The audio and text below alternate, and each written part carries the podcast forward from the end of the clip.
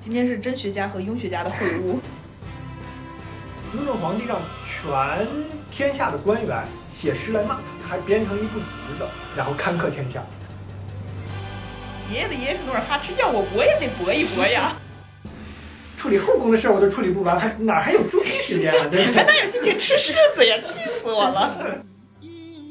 就好像今天在网络上打口水战，对哎，这个被骂的主人公呢，义正言辞，我要告你一二三四五六七，你讲我讲的不对。对，乾隆呢就比较像网络大法官，哎呀，消消气，消消气，评论，夸一删，就当这件事情没发删生掉关封过号。而且每天派县官儿说每个月要去他们家门口看一看，他不许摘这个匾。点在不在吧？爱哎国主义教育局也是。对。海与天空多往来。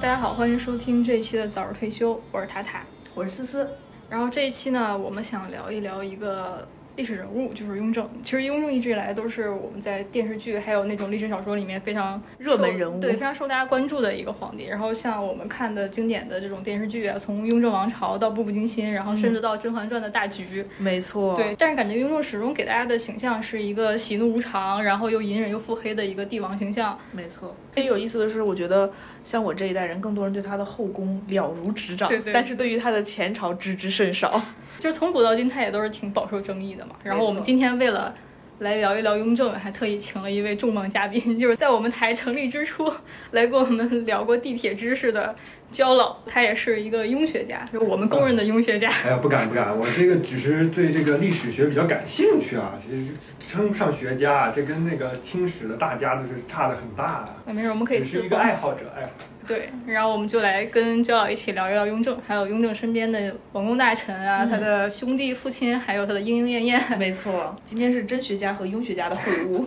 没错。聊雍正，我觉得大家对雍正就是呃印象最深的事情，肯定就是九子夺嫡，就关于他上位这个事情。 嗯，大家对于他继承大统这个事儿还是挺有疑惑的，就包括很多剧里面都会演嘛。那我不想想先来问一下思思，就是作为一个这种清装剧的老观众，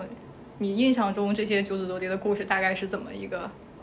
其实我印象里，我小的时候，无论是也不是小的时候吧，就是前几年，嗯无论是网络文学还是电视剧，然后雍正九子夺嫡，然后他的后宫就是改编的这种热门。然后其中有一个让我特别不解的是，有一个问题，今天可以正好请教一下焦老，嗯，就是在某一部网文里面，他写这个雍正的生母德妃呢是一个地位很低下的宫女儿啊，然后突然一朝获宠，然后生了雍正啊，最后在后宫平步青云。但是她因为地位低下呢，没有抚养这个自己亲生子的权利，所以雍正从小是跟着那个当时的皇后佟佳氏成长起来的。然后在那个小说里面呢，就是德妃特别宠爱自己的十四阿哥，嗯然后在九子夺嫡里面呢，虽然说各个皇子之间斗争的非常的激烈，那么十四皇子也是这个啊、就是皇位的热门人选。嗯结果知道是老四登基之后呢，这德妃乌雅氏在宫里啊，就是拒绝给她晋封成皇太后的这个。呃，这个这加个封诏吧，而且嗯她进她她拒绝这个加封，然后一头给碰死了。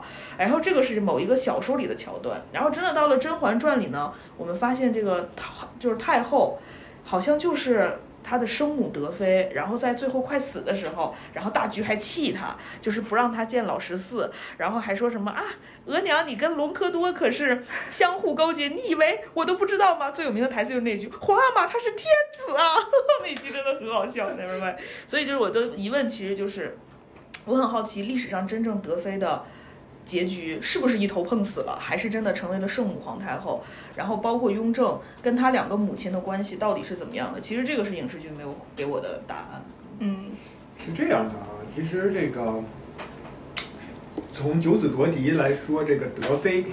也好，还是说这个佟佳氏也好啊，这这两个人呢，都是雍正生命中比较重要的两个女人吧，因为她都是两个她的母亲。她首先说她的生母德妃，其实生母德妃她的母系这个家族。她确实是像小说里头说的，她这个比较的地位比较低，她其实就是一个满洲的一个包衣奴才出身，哦嗯所以呢，他这个后来他的这个生了雍正以后，康熙逐渐给他们家进行嗯了一些恩封的一些，所以他他这才起来了。但是呢，这个有清一代地位比较低下的这些嫔妃，确实是没有抚养自己孩子的孩权子的利，权利的，她都是要交交给一些地位比较高的一些嫔妃来抚养。哦这个雍正呢，同时呢，就是比较运气也比较好，他被交给了谁呢？交给了当时的呃皇后皇后。但是抚养的时候，她还不是皇后，她只是贵妃。哦，后来这就是佟佳氏来抚养，交给佟佳氏抚养了以后呢，后来随着佟佳氏在生命的最后几最后一段时间吧，好像最后被分为皇后，这样呢，她才雍正以养子。佟佳氏养子的这个身份呢，逐渐她的她的身份也是母以子贵，呃子以母子以贵，子以母贵，嗯啊，所以呢，这个一对雍正后来继位呢，其实产生了很大的一个影响，哦包括他后来写《大义觉迷录》，他也是以嫡子的身份。嗯，哦这个嫡子跟庶子在这个封建社会其实是很大的一个不同啊，这个为他这个执政的合法性也奠定了一定基础。嗯德妃其实本身还是很受康熙皇帝宠爱的。这个我们看他这个在从康熙中期开始啊，他一共到老十四到最后，他一共给康熙生了三子三女，就证明这个康熙还是挺很宠宠爱他的，的，嗯对吧？因为雍正和老十四胤禔他两个人大概差了有十岁，嗯，哦所以在这个生命中还是比较宠爱这个德妃的。她也是在康熙前期，这叫四妃之一嘛。嗯然后还有这个四妃之一，还有几个妃，比如说比较著名的就是那个宜妃，就是我们看《康熙微服私访记》里头有一个那个邓婕演的那个，每天哦跟跟张国立出游的这个，哦确实是历史上是有这个宜妃的，郭罗罗氏嘛，她就是嗯九阿哥的生母。历史上记载，这个康熙皇帝每次出出巡回来，嗯，都要给宜妃带一些当地的土土特特产，，证明他们两个也是也是个宠妃，也是个宠妃。哦，所以呢，这个在四妃里头，他们都是比较受宠的。所所以所以那这德妃就是真的会因为皇十那个老十四没及上位啊，四子即位了，一头碰死吗？哎这个这个具有历史合理性吗？这个确实是也是有历史合理性，因为嗯德妃在雍正执政的初期，就是雍正元年，他就薨逝了。哦嗯，所以呢，有人说他确实是不愿意看到这个局面，在看到这个局面，而且呢，他这个在历史上记载也是他当时对这个圣武皇太后这个封号也是进行了一定的推辞。哦，我记得说有看过，就是他都没有去参加雍正的那个登基大典，对然后雍正后来的那个十大罪状里面也有一条就是逼母，对，逼母。对，所以事实上到了雍正朝的时候，后宫并没有皇太后的存在，对，后宫是没有的，因为他雍正元年就已经薨逝了。元元元年亲妈就死了，对，养母在之继位之前那就死那一代了，很早已经死了。所姐以康熙朝一共立了四位嗯，皇后嘛，其中德妃是后来追追认的，啊，因为他儿子即位了，嗯对对对，母以子贵，她是追认的。而且康熙朝这四位皇后，其实她们的地位都是比较尊贵的，嗯都是属于满清前期的一些军功为主的贵族，他们不断的跟满清的这个皇族进行联姻，不断的联姻的一个产物。包括他这个佟佳氏，其实在康熙前期是一个很重要的一个贵族家庭，嗯，我记得有一个说法就是同选，对，同选官嘛，对，康熙的这个这个应该是外太公吧，叫外太祖父吧，就是童养真。他呢是因为他这个后金的军功起家，后来就被这个明朝抓住了以后，最后被凌迟处死了，哦他是比较惨。然后他的儿子，也就是康熙的一个这个外公嗯，童图赖，他呢生了几个儿子和女儿，他的一个女儿呢就是后来的爱新觉罗福临，就是顺治的老皇后皇后，哦，这一题我会了。 就是突然悟了著名的孝康康熙熙啊，皇后，对康熙王朝里面那个佟贵妃嘛，每天哭哭啼啼的去找斯琴高娃，说啊，皇上要把我的儿子还要给董鄂姐姐养了，原来就是他们呀。啊对对所对，以她就是佟佳氏，哦那顺治朝跟康熙朝其实是两位同家那看来是是对她两位佟佳氏，她的除了她这个孝康章皇后以外，嗯还有生了她这个呃她的长兄就是佟国刚，他嗯后来也是佟国刚也是军功出身，他哦随同康熙帝也征讨过噶尔丹，后来阵亡了。嗯，然后他还有一个著名的人，就是他的大舅哥佟国维，哦，雍啊正小王舅朝里面应该有嗯是，小舅哥佟国维号称是同伴朝嘛，他哦，大部分他们家的官员都呃，他的官选选的官员都是有跟他们家有这个蛮生故地的关系的，嗯，所以人称同伴场嘛。豪门望族啊，啊，这个佟佟国维这个很厉害啊，他他也是这个康熙的左膀右另臂，一位爱妃，就是这个雀惠皇贵妃的一个父亲，因为他他的孝仪仁皇后和这个雀惠皇贵妃两个人是亲姐妹，嗯跟隆隆科多又是兄妹的关系。兄妹。哦，龙哥哎，哥那隆科多这个人在雍正朝也是被提及很多。那看来电视剧里这就是瞎编的了，说隆科多跟那个为了让四皇子继位，然后这个德妃啊还屈尊于这个隆科多，又上演了一段孝庄秘这史。不是从孝庄那儿移植过来的吗？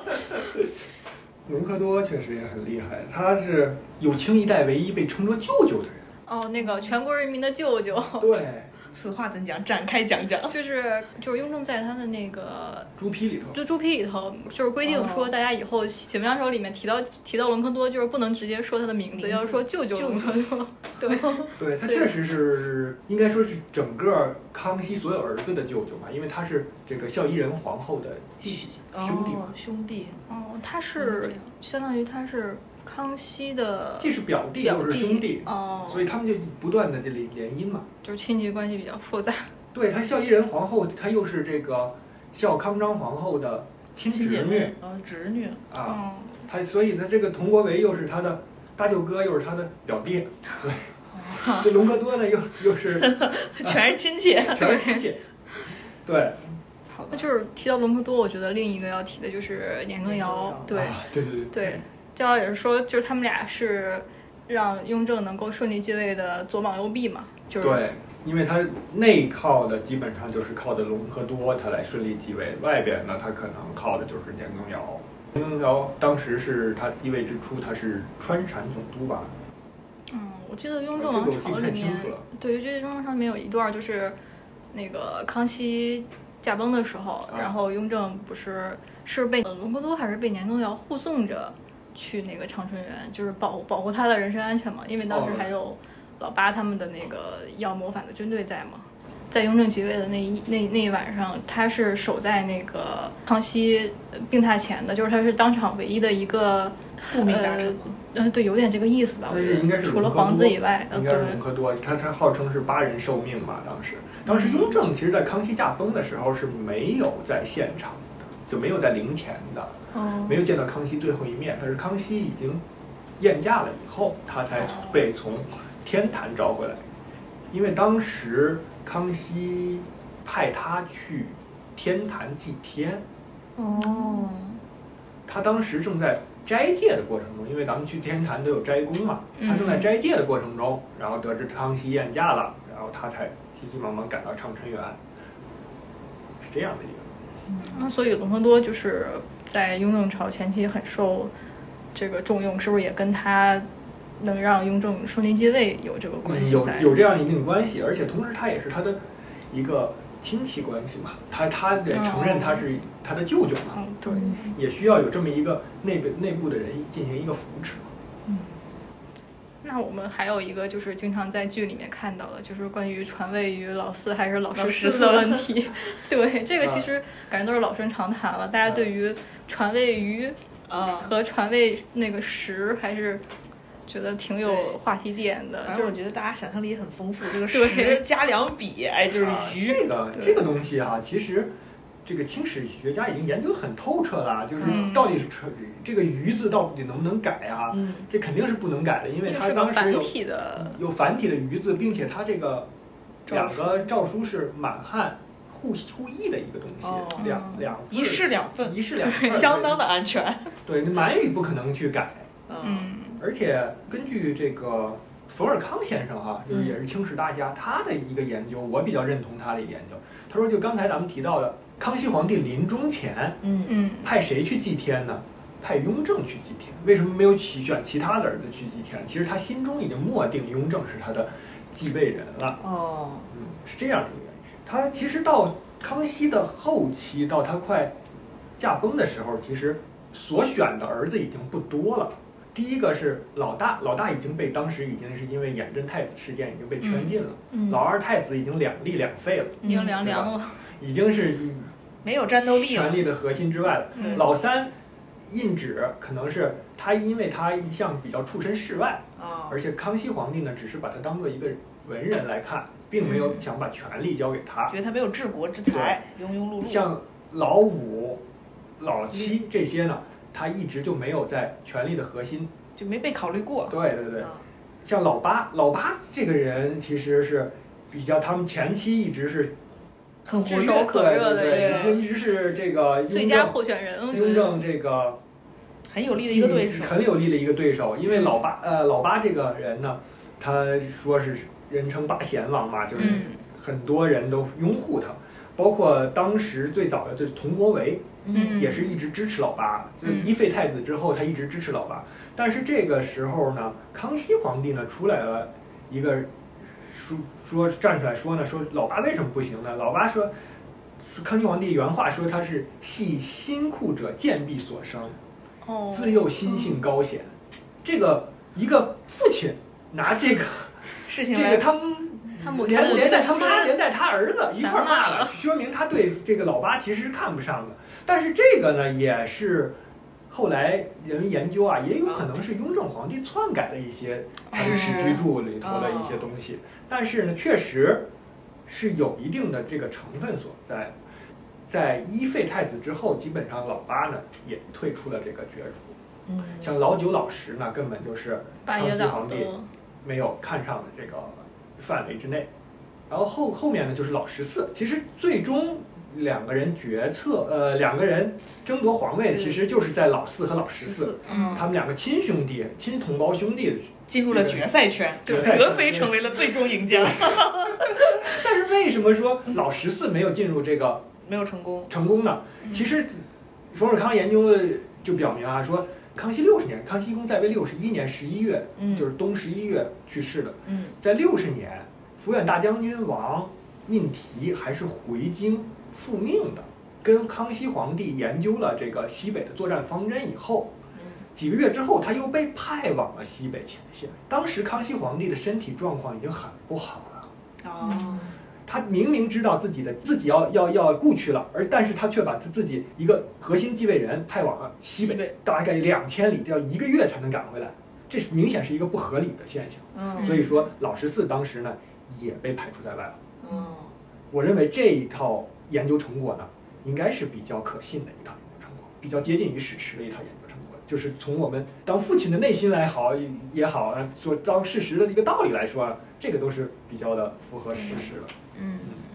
听得很明白，听得很透彻。此时我又有一个问题，就是在这个小说里写到九子九九子夺嫡的这一块儿，我发现有一个，就大家都爱写谁跟谁斗呢，都爱写老四跟老八斗。啊然后在我的这个感受之下，我感觉是一开始大家都是说老四特别精明，哎，特别鬼，这个人鬼得很。就是他怎么样呢？他就是我，我就是坐收渔翁利。就是在小说里他是这么写的，说这个老四啊，一直就在这个挑拨太子和老八的关系，就把他们两个都推到前台去。当那个。二就老就皇就那叫二皇子吧，还嗯第一次被废了，后来第二次又被立了之后呢，然后他就他就怂恿这个老八，他说：“哎，我支持你，你你把他弄下去。”然后所以就是老八跟太子斗，把太子弄弄下去了。然后这个时候呢，他又通过某些手段让康熙皇帝很厌弃这个老八，觉得他这人就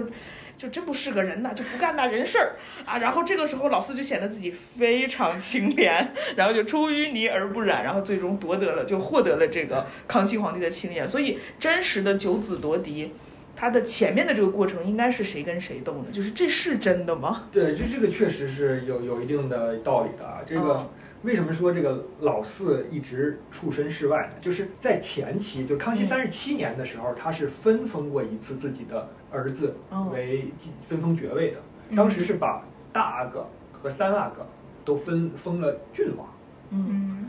把老四以下呢都分了封了成年的啊，成年到老八一直到老八都封了贝勒。但是为什么老四没有封到这个嗯郡王呢？老四其实当时也也是已经是成年的，但是他没有封到郡王。当时康熙皇帝，我记得是有一个点评啊，说这个老四喜怒不定。嗯哦，这康熙皇帝这个用词很准确，说他喜怒不定，就是还得考察还得考察之中，所以呢嗯只封他为贝勒。哦，但是好像老三只比他大半岁吧，嗯却封了郡王。但是他第二次分封，康熙一共才只进行一辈子只进行了两次分封的儿子。第二次的时候，老因为老大第一次复立太子的时候，第二次嗯复立太子的时候嘛，第二次分封就是康熙四十八年左右，老大已经是退出了这个角逐了。嗯嗯那他封封三阿哥还有老四为亲王，直接就封他，直接从贝勒直接从贝勒分到了亲亲王。好家伙，老七呢和老十封了郡王。哦，然后后面呢，从老九往后呢封了贝子，但老八却没有动，还是贝勒。这个就说明，其实的康熙对老八已经很不满了。当时，嗯，至于老十为什么被封为郡王，这个是很有意思的一个事儿哈。哦，这个老十是被评为历史上爷爷的爷爷和姥爷的姥爷是同一个人。我这个得得绕一你下 你，翻译一下这个少爷，爷爷的爷爷和姥爷的姥姥爷爷，是同一个人。这是怎么能挺做厉到害的呢？ 近亲结婚，其实咱现在看来，他是近亲结婚了啊。爷爷的爷爷是谁呢？爷爷爷爷应该是努尔努哈尔赤哈。赤，嗯他的爷爷是这个世祖章皇帝，就是嗯这个顺治皇帝。嗯嗯他爷爷的爷爷是努尔哈赤，嗯，他姥爷的姥爷是谁呢？还是努尔哈赤？为什么呢？努尔哈赤有个姑娘，对对，他的姑娘是就是四公主，嗯嫁给了谁呢？嫁给了当时的后金的贵族额亦都。这额亦都呢，生了谁呢？额亦都生了就是顾命大臣鄂必龙，哦哦所以他的姥爷是鄂必龙。哦，所以他的姥爷的姥爷和爷爷的爷爷是一个人，对，嗯他姥爷的姥爷和爷爷的爷爷是一个一个人，人所以他老十在康熙和雍正时期，他的地位是很高的。哦，是因为他历史的这个背景，家所世有的家这个世的家所以世，老十像老九、老四老八都被雍正迫害死了，老十呢，基本上还是活到了最后，活到了终老吧，可以说是，嗯嗯因为他一直都被圈禁了。以后虽然一直被圈禁嘛，到但到到了乾隆时期就把他放回来了。哦嗯，所以就是得接着讲，没讲完呢。所以这个是是他，就是老四跟老八就这是就个是事情就是老四特精，先让嗯老八干掉老二，对然后对对他俩再干，就我是怎就么这个是有嗯这是有有道理的，有一定道理的。他从史实上推从测史也上好，讲就是记这样记的录上也好，确实是。嗯你说他老石这个人也很有意思，因为在《甄嬛传》里面他还是有露脸的次数的，因为《甄嬛传》里面没演几个亲王，除了那个十七阿哥啊，啊，当然果十子七阿哥我们狸一会儿再问啊，我很讨厌这个角色， 我亲王。然后他在那个里面就讲到这个老石，说老石其实一直有谋反之心。啊，但嗯是不敢动，然后在这个《甄嬛传》里就演他因为这个跟年羹尧密谋，啊有点想要篡位那个意思，就是好像年羹尧支持了老石，想让老石取代这个雍雍正。那么在《甄嬛传》里呢，这个时候皇上发现了这个问题，然后一举拿下了叛军，就是把老石和年羹尧都给办了。啊年羹尧嘛，就是咔咔革职，然后在革职的途中他还不服啊，穿上了黄黄马褂来守城门， 然后呢就被这个。雍雍雍正最后整整了个自尽，老石好像就是说给他圈禁了，啊所以这个在历史上也是真实的史实吗？历史上好像是老石基本上就没有太大的威胁对雍正，哦，也就是说他跟年羹尧去撺掇这些不存在。应该是不存在的。哦，这是编的，编的 还挺精彩。对，我还说，怪不得呢，爷爷的爷爷是努尔哈赤，要我我也得搏一搏呀， 这不搏多亏啊呀。 对，人家不但是爷爷的爷爷是努尔哈赤，我姥爷姥的爷爷姥爷还也是 是哎，说白了，我就是皇帝命。 对。嗯哦，那其实说到八爷，就是四爷跟八爷，然后我还有一个比较，就是相对来说比较关注的一个王爷，就是十三，啊嗯就老十三，因为我觉得他跟雍正的关系真的是好的无以复加了，就是雍正那么多兄弟，就到最后其实可能结果最好的， 呃，对，就是就是他这些就是兄弟感觉最好的结果就是。老十三嘛，因为我记得我之前看过，好像是老十三其实最早是跟太子一起长大的，还是就是有让他去辅佐太子这回事儿。老十三好像应该是乌雅氏抚养的吧？哦，是不是？这个我忘哦了，他反正他忘记了，好像是有一个是乌雅氏抚养的，哦，他应该是小时候就是他那个生母就去世了，对然后也对是给对，他过他继给就其他人。跟跟雍正所以比较好。哦，嗯，因为那个十 三，我感觉他在各个剧里面都被康熙给囚禁了。这个老十三这个人呢，确实是他对康熙圈禁过一段时间啊，但是没有那么长，没有说什么十十几年八年啊，哦其实就是圈禁了一段时间，打压了一段时间。而且这个老十三在康熙朝并不是那么突出的一个人物，他并不像对那几个阿哥那么喜爱或者那么恨也好。康熙呢，其实他就是属于一个在康熙朝属于一个比较透明的一个存在。嗯，没什么存没在什么感。存在感，对，那他可能就是因为跟老四关系比较好，对可，能就是比较会做人。嗯他，最后总得有一个人说他辅佐了他了，怎么怎么呀？要不然小说没法编呢，是吧？ 也是也 是啊，要不然显得他众叛亲离的， 对，要不然这个兄弟就都已经没了，都被他给啊搞没了。 我还刚琢磨呢，我说刚才听前半天也没听叫老十三有啥事儿，我说那咋影视剧里天天好像就是就到处都有我为四阿他哥举大 旗，为你疯为你狂，就四阿哥后援会唯一的 一位阿对对哥，唯一的会长。但是 后后面那个像他七阿哥和直七阿哥都是比较支持他的。嗯，哎，所以这个历史上的十七阿哥是很支持雍正的，当然也年纪应该比较小，对他嗯年纪也比较他小根本，就没参与上这个所谓的年龄可能还不够。到后面他还封他为亲王了嘛，哦有点雍正气氛。是，那这个在《甄嬛传》里面还有一个桥段啊，嗯让焦老来听听对不对？他这个在在《甄嬛传》里面，他讲这个十七阿哥就是爱上了雍正的后后宫的甄嬛，也就是正史里面的熹贵妃啊，就爱上了熹贵妃这个角色，然后就天天就啊嫂嫂我好爱你，嫂嫂我才跟你是良配。然后呢，这个皇皇上一一直觉得他俩有私情，当然这个是戏剧冲突，真实肯定不能这么发生。但是里面皇上提到了一个什么呢？就是他之所以记恨这个老十七，一方面是因为觉得他啊，你你居然还敢贪贪恋我的后宫；另外一方面是说说说皇阿玛在世的时候啊，就觉得你这个孩子天资聪颖，有也有意把你整成太子。所以真实的历史里面，雍正注意到他的这个儿子了吗？雍正注意到了，雍正雍正注不是康雍正注熙意这个儿子不是他的吗？就是就是康熙到底有没有这个想把十七阿哥整成哦 皇这太个子这应该个意是思？没有在考虑之内的。哦，嗯，又就是是编的。九子夺嫡都没有他的身影。对他，因为他当时比较小嘛，岁数。因为我觉得最后康熙还是比较中意这个雍正这个人。分析来分析去，其实他胜局早就定下来了。啊，基本上是在第二次废太子之后，嗯康熙对所有的皇子已经基本上都死心了，然后他才头脑冷静下来，重新来考察了一遍这些人。嗯但是我觉得雍雍雍雍正这个人啊，就是前面听感觉他鬼精鬼精的，但是看正史的时候呢，因为我今天来之前还是看了一下百度百科的， 然后我就从看从那个百度百科简单的这种介绍里面呢，就感受到一个一个东西，就是我觉得嗯雍正这个人其实是特别的，他有宏图大志，嗯他特别想把清朝再推向下一个那个巅峰，我觉得他也做到了。他是，但是感觉他在位的时间太短了，就好像他没有完成自己的这个愿望就死了，是吧？嗯？我一直觉得他是被累死的。嗯，也差不多，就因是为他但他死好像也很蹊跷啊。对传说是他。也也不是传说啊，就是研究炼表丹明吧他是因为吃服从服用大量丹药中毒身亡。对，因为我们就是经常说看到那种说雍正就是是一代卷王嘛，就一年就休息几天，啊，对对对然后每天就是从早到晚都在批奏折，然后他还有好多就是在雍正朝实行的改革，就是感觉他还是嗯有很多这个想实现的抱负，但他确实也做到了很多。因为我记得就是康熙朝的末年，可能因为活太久了吧，就是跟乾隆一样，就是到末年的时候，那个国库里面就其实已经没有说那么多钱了，就是那个各地的借款呀，然后什么挪用呀，就是也比搞较得多对，但是雍正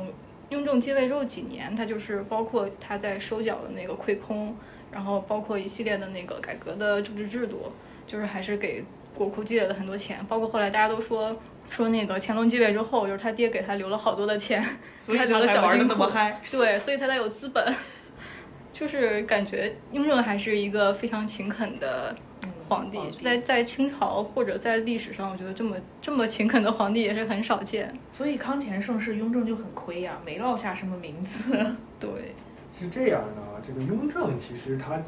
是一个什么呢？是一个怎么说，也可以说是励精图治吧。嗯他在这个有清一代帝王里头，他还算是一个比较勤劳的一个皇帝。呃，但是呢，他还是没有改变他这个阶级的本质哈，他还是为了维护自己的统治皇嘛权，嗯对吧？他几大事儿啊，上台以来啊，第一个是这个对西南少数民族进行了一个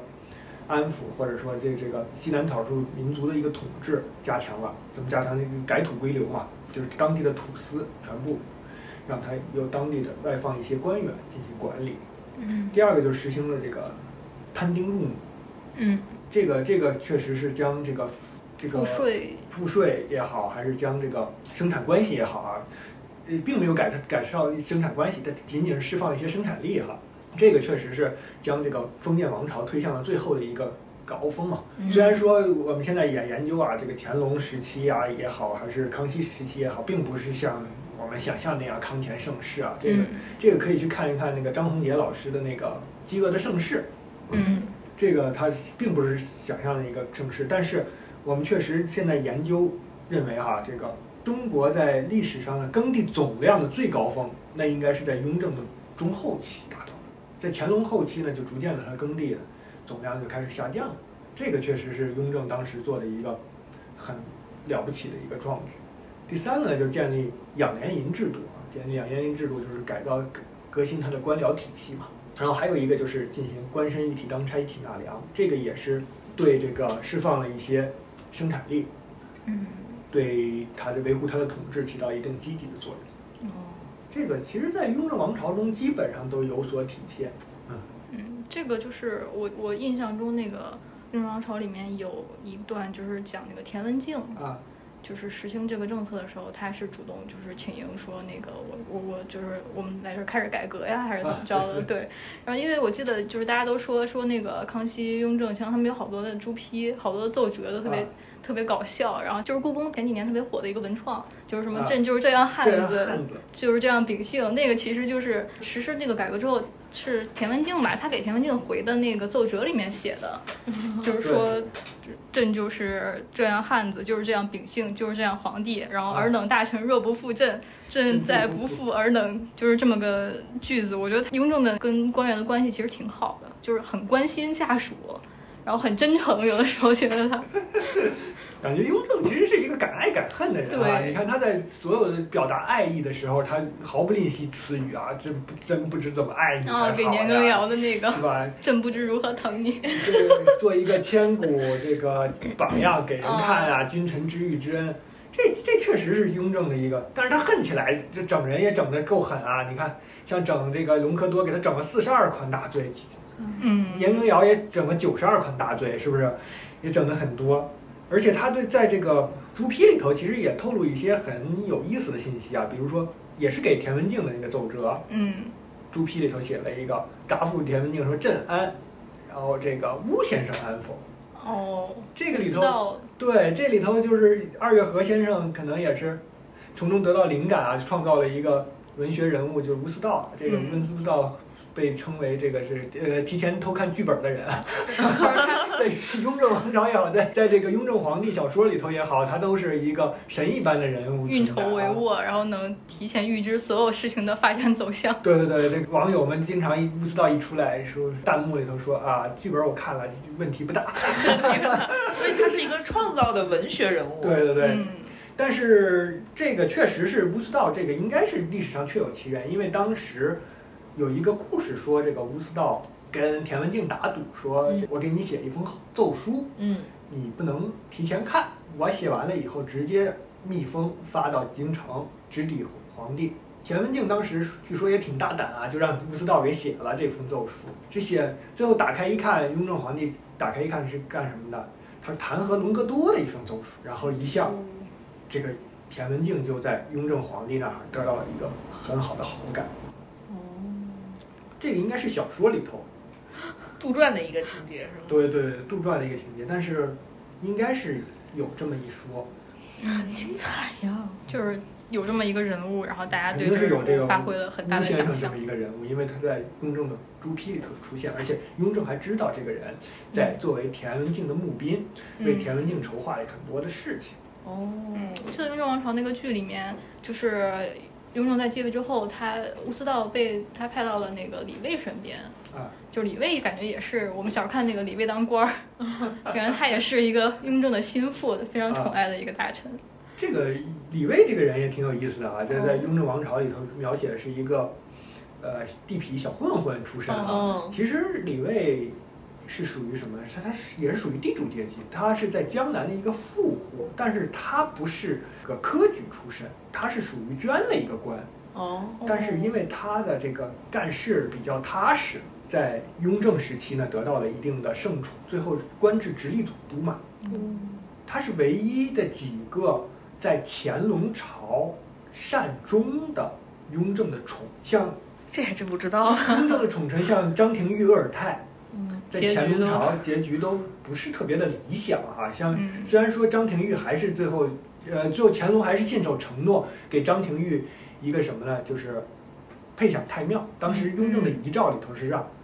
鄂尔泰和张廷玉配享太庙，这是张廷玉是唯一一个配享太庙的汉臣。嗯当时乾隆呢，对张廷玉已经是极度的不满，最后还抄了张廷玉的家，所以这所以张廷玉和鄂尔泰的结局呢都不是特别的圆满，但是李卫的结局确实是很圆满，在乾隆朝唯一善终的嗯，雍正的处置。是从逻辑上分析，他也应该有个好结局。你说捐了个官，能做到直隶总督，这得是人中多精不的人啊，是一般人啊，不田是文一镜好般像人也是捐的然后到吧乾隆朝还能善终，好家伙，为什么没有影视来写写这位人物？李卫当官吗？ 李卫当官嘛，对这不是也是刘和平的写的吗？对，哦就是一个年代的剧，还对，嗯，精彩。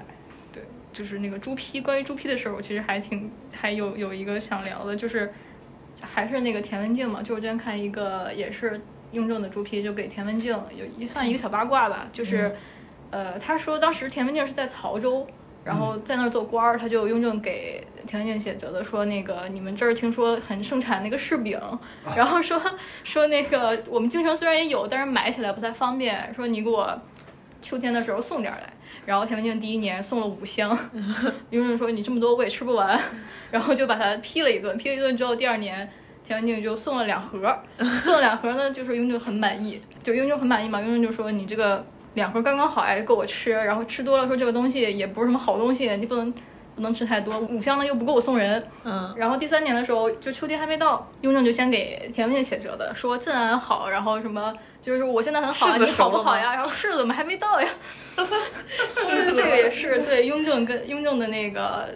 朱批里面，我觉得有很多这种很好玩的故事，好可爱呀、对，包括他跟老十三嘛，就是有一年说那个老十三带着雍正的孩子去打猎啊，还是干嘛，就是去去可能去郊游吧。然后要回来之前，他就在跟十三弟通信嘛，说你们在那儿就是好不好呀？说怕我回怕你们回来的时候你们就是。养的很好，胖了我都不认识你们。然后老十三就说说那我这个如果胖了可怎么办呀？就不堪入目。 然后雍正就说了一个很有意思的事，儿，雍正说勿虑尽量发胖。对，就这些东西后来都被故宫用作了它很多那个文创的东西，然后也是很多的灵梗。感来源。对，就感觉是雍正很可爱的一面，不是说我们看到那种冷冷血的这种皇帝家王呀形，对对象对对，作为一个帝王，肯定他有自己的那一套嘛。然后嗯，其实他也是一个人嘛，他也需要有自己的一些这个人爱情恨的情仇。嗯嗯，可能也是被黑的太严重了，所以咱们现在发现，你雍正也是一个有血有肉的人。嗯，是确实就是。说到雍正被黑这个事情，我们就不得不聊一聊雍正朝的一个很著名的案子，就是曾静案嘛。啊，对，就是当时这个事儿，要不然焦老给我们讲讲吧。嗯啊，但这个事儿其实也很简单啊，就是嗯当时的一一波人呢，就是曾静，他呢是师从吕留良，嗯然后他呢受了一些蛊惑，他后来承认自己受了一些蛊惑，然后呢去策反谁呢？策反当时接任接替年羹尧的将军岳岳钟钟琪琪将军。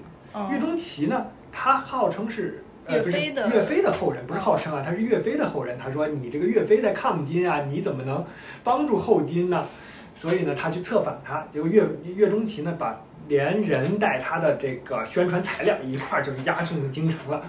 说这这是臣实在不敢看，哦也 不敢审啊，就押送京城了。雍后正来还是很多疑的嘛。对，雍正呢亲自审了这个案子，嗯然后呢，对曾静的这些对他攻击的这些罪状进行了逐一的批驳，而且呢，他还把这个当时审曾静，包括他批驳曾静的这些这个言材论料呢，就编了一本书，叫《大义觉迷录》。就是他这十项大罪分别是什么弑父啊、逼母呀、屠兄弑弟啊这些，嗯，编了一个材料，然后看尽天下。这样的话，我觉得这个是越描越黑呀、这个东嗯西就是大家之前可能都不知道有这么多谣有言，一个然这后么你多谣言，要求全国都要学习这份学材习，料，而且让曾静带着这本书到各地的学宫游去学宣讲讲学这个东西，嗯 这弄的是满城风雨。最后，他的继承人乾隆这个这点儿比较冷静啊，他上台以嗯后、第一件事就是把这部书全部收缴回来，然后把曾静再次抓起来，然后把这个缩小控制这个舆论范围。嗯，嗯其，实他这一点，我觉得乾隆做的是很冷静的一件 事。控评，对，对上台见人先控评，先销毁证据，先销毁证据，对，删评论。但是也也体现什么？这个这个雍正这个人敢爱敢恨，特别认真的一一回复你这个哪哪不对，对哪儿哪儿不对，哪儿哪儿写的是是是黑我的啊！我要我要描描描这个就好像今天在网络上打口水战，对哎，这个被骂的主人公呢，义正言辞，我要告诉你一二三四五六七，你讲我讲的不对。对乾隆呢就比较像网络大法官，哎呀，消消气，消消气，评论咵一删，就当这件事情没发生封过。号，封号对，禁言，舆情管理员，对，对舆情管理员全部禁言。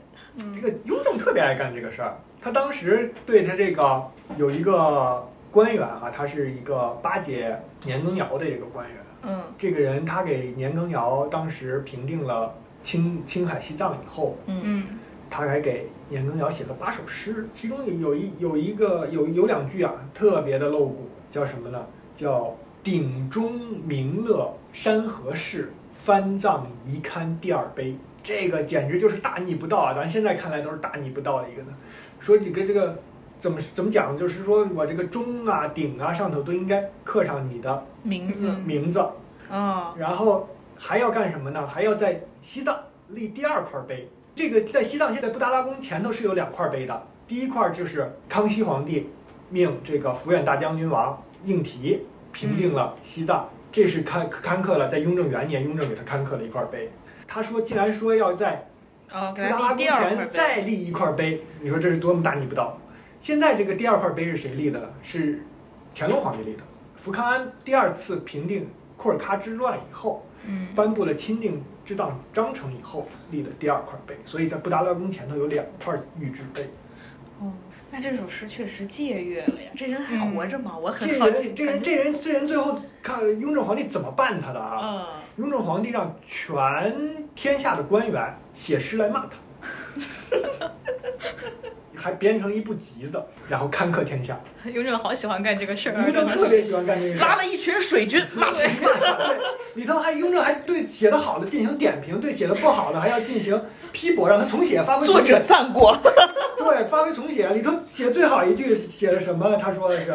叫“明示以同明示罪，亮公本以亮公奸”。这个诗也是有典故的，“明示以同明示罪”，这个是这个人叫钱明世嘛，骂这个人对象叫钱明世，嗯，ID 叫钱明士。对，对，ID 叫钱明世。这个还有一个明世叫戴明世，戴明世这个人是什么呀？是康熙朝一个著名文字狱的一个受害者。受害者，嗯，叫代名士，说明示以同明示罪，他们俩都是一样的罪。然后还有后半句，亮公不亦亮公奸，这个前明示字亮公，年羹尧也字亮公，叫亮公不亦亮公奸。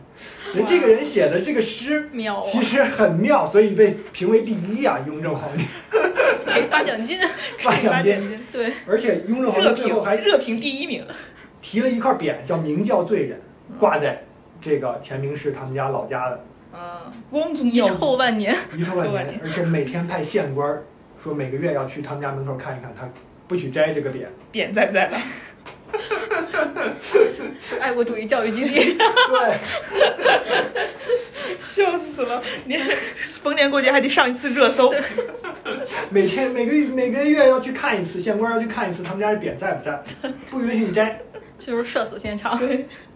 真正的社会性死亡。对雍正最爱干的就是这个事儿。现在想想这个人真的很有趣，这个人真的好可爱。对。那我们再来八卦一下，就是雍正的爱情故事。来八卦雍正的后宫。对，就是我们像看《甄嬛传》啊，或者看一些影剧，觉得雍正后宫好多人呀， 嗯，就是感觉他也有很多的妃子啊，然后他跟这些妃子的关系是我们说像剧里面看的，就是年妃也好，然后皇后也好，包括甄嬛也好，这些人物都是真实存在的嘛，或者说他跟他们的关系是我们看到的那以为的种吗。对，这个焦老来给我们揭科秘普一一下下，这对个本身哈、这个嗯雍正皇帝是一个特别勤奋的人啊。嗯，对，其实他的后宫并不像那康熙皇帝啊，爱这么多人，然后生了这么多孩子。雍正皇帝虽然也生了不少，也生了十个，但现在看来还是比较多了啊。但是他作为一个皇帝来讲，跟他的少了父亲跟他的儿子比，没法确比实，是比较少。而且他这个儿女成人的比较少，都夭折了。基本上都夭折。成人的可能就是呃弘弘历弘时、弘历、弘昼，还有一个后来的有一个弘盼吧，好像是。后来他的小儿子，最后在乾隆初年也也死了。所以他的后宫并不是像咱们所呃像像那个《甄嬛传》里头说了，我有这个这么多，哎呀，每天我就在这里头看不过来去了，但是他对于这个年妃来说，他还是比较的恩宠的。嗯嗯，这，个年妃最后被有有谥好敦肃皇贵妃，嗯，她年妃其实是这个康熙皇帝指指指婚的一个赐给给她她的赐给她的一个侧福晋，哦，后来她被封为了贵贵妃，妃，嗯，再到她死了以后被封为皇贵妃。这个确实是康熙皇呃不是雍正皇帝对这个年妃还是比较青年有加，比较得宠的啊嗯这个年妃到她的这个雍亲王府以后，给她生了三四个儿子吧，嗯生了一女三子，但是这三子基本上都没有成人。哦，你看，她好像是在这个是康熙六十年，她给她生了第三子，就是这个福慧。嗯，这个福慧一直到雍正的中后期还活着，最后到雍正中后期她也是夭亡了。啊嗯，大概八九岁的样子，他夭亡了。雍正六十年，他生了皇子福慧；雍正元年，他又生了皇子福佩。嗯，然后他在雍正五十八年还生过一个，所以他这个雍正是对他比较宠爱宠的，爱的一个一个妃子。而且呢，历史学家有有研究啊，说如果这个福慧要是还活着的话，根本就没有弘历皇什么事呃，没有弘历什么事了。哦，这跟电视剧里演的很不一样。嗯那电视剧里面的这个《甄嬛传》举例子，那年妃是虽然很没宠生爱，养不是吗？是吧没？生养，哎。还有什么什么香给他熏了熏是吧？哎，对，就是给他熏了一个有麝香的香，哎就是死活不让他生孩子。为什么不让他生孩子呢？说这个之所以宠幸年妃，是为了平衡这个前朝与后年羹宫尧啊。那年羹尧在前面费劲白咧的干活，总不能让他妹妹就是失就宠，独坐冷宫吧，所嗯以就就是前朝后宫啊，这个雍正在玩这个帝王的平衡之术。然后说的不让年妃生孩子，就是怕什么？说年妃一旦生下了一个男孩儿，嗯那么这个年羹尧肯定想让他的自己家人孙，外孙，哎，不是外孙，啊不是就是他的的外甥，外嗯甥、对，想让他的外甥登基。嗯所以这样的话呢，这康熙这个乾隆雍正就感到被这个架住了啊，刀架在脖子上了，你必须选，你不选我就不给你干干活啊，就怕担担心这样的这个局面出现，所以在很多影视剧里这个。年妃啊，其实是没什么生养的，就嗯也没生过孩子。然后她真正的白月光呢，我在某些小说里看到的就是这个熹贵妃，当然在《甄嬛传》里给她安插了一个这个初恋啊，就是纯元。嗯但是这个人应该在历史上是不存在的。雍正最后他陪葬的只有他的这个孝圣宪皇后嗯和这个敦肃皇贵妃，他的地宫里头只葬了这两个棺椁。哦，那看来不是小说里写的 呀，什么死生不复相见，再也不想见到你。因为他最后他的康熙呃不是乾隆，他的母亲是一个很有福气人，他最后活了八十多岁啊，哦，他还给，因为他他肯定没有资格，呃，他不是没有资格，因为。雍正皇帝的地宫已经关闭了，所以他最后给死了太多年乾隆了又给他建了一个单独的灵性。先他单独的陵寝太东陵嘛，这个嗯在整个清朝里头来说，这个太东陵是一个皇后的一个标准陵，就是所有的皇后陵基本上都是以太东陵为样本建的，哦就没有超过太东陵的。嗯说到年妃跟那个纯元啊，我觉得就是像《甄嬛传》里面年妃跟纯元的关系，我觉得更适用于性转版的年羹尧和老十三， 就是因为因为那个年羹尧跟老十三不是很不对付嘛，然后好像有一年年羹尧回回京，然后去老十三府上吃饭，吃完嗯饭之后说你这儿就是金那个金玉其外，败絮其中，然后那个雍正就夹在中间，很难做人，他就在那儿就是在这儿权衡他们俩的关系，就是在给年羹尧的那个呃主题里面就写什么呃最近有一个新制的发廊，然后这个这个是。老十三那儿弄的，然后他他特别喜欢你，然后特别怜你服你，这个东西就他就能给你了，这就相当于他赏给你的，就是你们俩一定要关系处得很好呀。后来甚至因为年羹尧还是不太就是跟十三不太对付嘛，他就还是给那个呃在他那儿给老十三卖人情啊，就是说什么后来都说说我跟十三可能没有那么熟， 然后说然后说我这个我这个此欲不必令王知之，就我跟你说这个话，你不要让十三知道， 然后就在那儿。就是不要把这些悄悄话跟怡亲王说呀，就感觉他是他们俩的关系有点像他在中间权衡的那个年妃和纯元的关系，感觉一个是他心中的白月光，一个是他朝前的这个年妃。哎，所以说到这儿，突然想起来他的那个就是弘历呀、嗯，最终即位，我看到过一种说法，说是因为这个康熙喜欢这个孙很喜子，欢这个孙子，说他小的时候就是在宫里，意思在康熙身边长大的。之所以这个，哎，四阿哥就是雍正能继位，全靠他这个儿子，所以最后他也把他的皇位传给这个弘历了。对于这件事情，我们想听焦老来给我们解答解答，怎么看这个事情是真的是吗？这样啊，历史上康熙对所有的孙子都很喜欢。 隔代亲嘛，他尤其喜欢的是谁嘞？是太子的儿子，弘皙。哦，